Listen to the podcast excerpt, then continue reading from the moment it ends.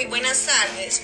El día de hoy le tenemos el tema a todos ustedes sobre desigualdad en educación con una variable y un factor supremamente importante que es eh, la relación que tiene este aspecto con los eh, factores socioeconómicos que se manejan al interior de cada hogar.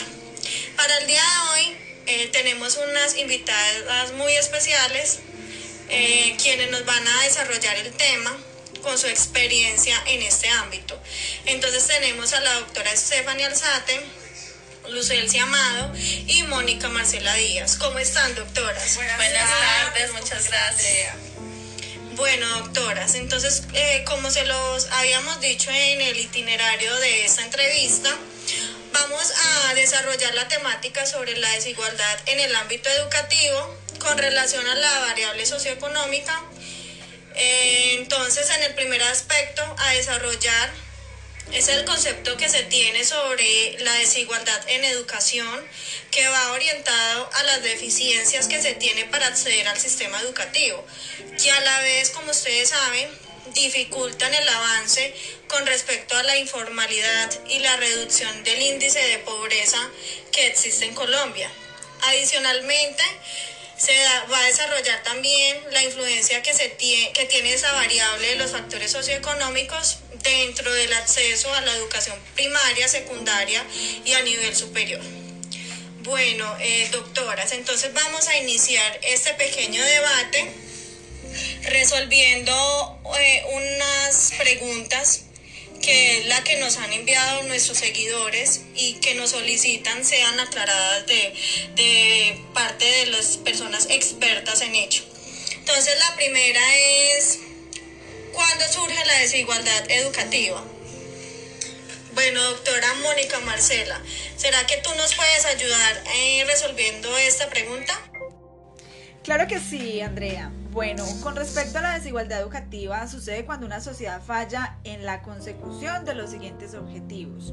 Eh, primero que todo, igualar las oportunidades de ingreso al sistema educativo para todos los individuos que posean las mismas habilidades. También igualar estas mismas oportunidades entre los individuos de distintos extractos socioeconómicos.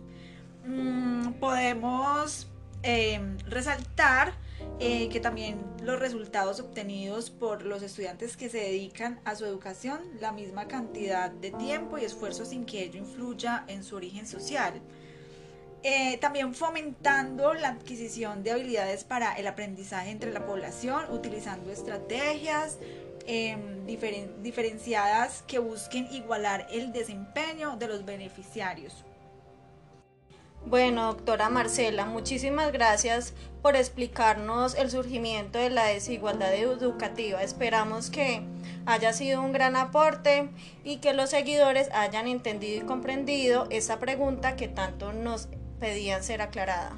Claro que sí, Andrés, con todo gusto y de verdad espero que hayan sido resueltas muchas inquietudes. Claro que sí, doctora. Bueno, vamos a continuar con la siguiente pregunta esta eh, va direccionada a la doctora Lucelcia Amado, eh, la cual entonces vamos a resolver con respecto a esta pregunta. ¿Cómo afecta la desigualdad en la educación, doctora Lucelci? Buenas tardes, eh, claro que sí, Andrea. la pregunta... Qué pena.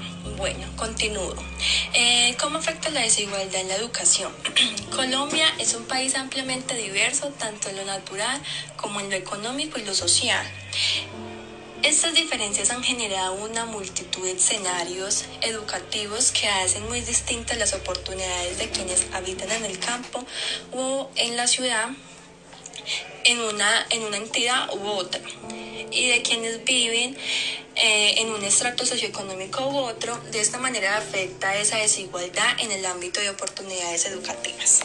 Eh, Muchas gracias. Bueno, doctora Lucelsi, muchísimas gracias por la intervención. Continuamos con nuestras preguntas. Eh, seguimos con la tercera que nos envía los seguidores, la cual tiene que ver cómo combatir la desigualdad educativa. Para esta pregunta nos va a colaborar la doctora Estefania Alzate. ¿Cómo estás, doctora? Hola, Andrea, muy bien, muchas gracias. Claro que sí, la desigualdad educativa se puede combatir desde los siguientes aspectos. En primer lugar, la atención especializada a los hablantes de lenguas indígenas y poblaciones migrantes. Eh, adicionalmente, la inclusión de personas en condición de discapacidad, seguidamente la disminución de las brechas de género. También se debe realizar énfasis en el desarrollo infantil temprano y las etapas de socialización primaria y secundaria. Un aspecto también muy importante serían las becas para las personas que las necesiten por no acceso a educación en términos económicos. Y por último, disminuir las falencias educativas basadas en el bajo aprendizaje y conocimiento de los docentes. Bueno, doctora Stephanie, muchas gracias por la intervención. Seguimos con la pregunta, ¿cómo influencian los factores socioeconómicos en la desigualdad educativa? Eh, doctora Mónica Marcela, ayúdame entonces a resolver esta pregunta.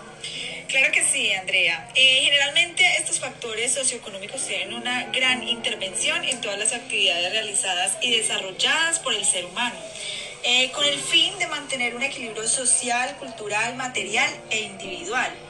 Eh, por ello, la mayor influencia de esta variable se evidencia en el acceso de la educación, puesto que no contar con estos recursos sociales y económicos impiden un acceso a la educación profesional o académica.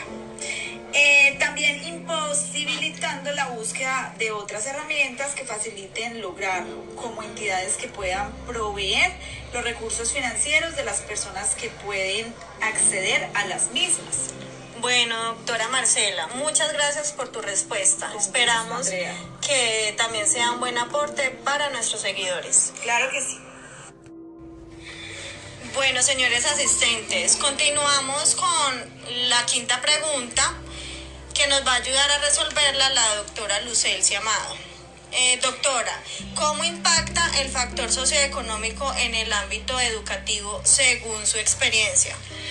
Bueno, Andrea, eh, impacta de una manera negativa, puesto que de allí depende no solo el rendimiento académico por el, acceso a materiales de estudio, sino también en las oportunidades de continuar el proceso académico por la carencia de dichos recursos en el hogar de todo individuo. Gracias. Bueno, doctora, supremamente claro, muchas gracias. Bueno, queridos asistentes, eh, ya terminamos nuestra sesión de preguntas.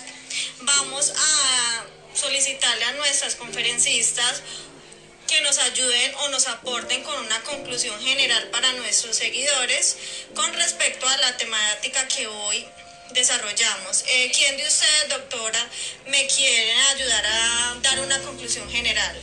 Eh, yo te colaboro si deseas, Andrea. Ah, claro que sí, doctor. Bueno, queridos asistentes. Vamos entonces a escuchar las palabras que tiene la doctora Stephanie Alzate. Claro que sí, Andrea. En conclusión, la educación debería ser el mejor mecanismo de ascenso e inclusión social que tiene una sociedad, así como un sistema del Estado que contribuya a equilibrar las desigualdades sociales dentro de una comunidad. Lo ideal sería una educación equitativa para impulsar la economía de un país, pero en Colombia este no es el caso. Y a pesar de que han hecho esfuerzos y avances importantes en el mejoramiento de la eficacia del sistema educativo y la implementación de políticas que garanticen el acceso a este sistema eh, de toda población, que permitan brindar una educación de calidad igual para todos, es importante el fomento y la creación de políticas públicas que sirvan para compensar la precaria de las condiciones en las que algunos estudiantes se encuentran inmersos y que afectan de forma directa o indirecta sus condiciones de vida y bienestar futuro, así como la movilidad social. Bueno, doctora Stephanie, muchísimas gracias por la colaboración con la conclusión. Claro que sí, Andrea. Espero que hayan sido resueltas todas sus inquietudes y que tengan una muy buena noche. Gracias, doctora. Bueno, mis apreciadas doctoras, de antemano les agradezco por toda la intervención. No sé si de pronto tienen alguna apreciación que hacer adicional. Eh, no, Andrea, si tú tienes alguna pregunta adicional, pues estamos disponibles. No, no, señora, hasta el momento no nos llegaron más inquietudes por parte de nuestros seguidores. Entonces, eh, llegamos al fin de nuestra entrevista y nuestro debate. Mm, mis queridos participantes, agradecemos pues eh, la asistencia y permanencia de nuestro canal. Eh, vamos entonces a continuar luego con otra temática que más adelante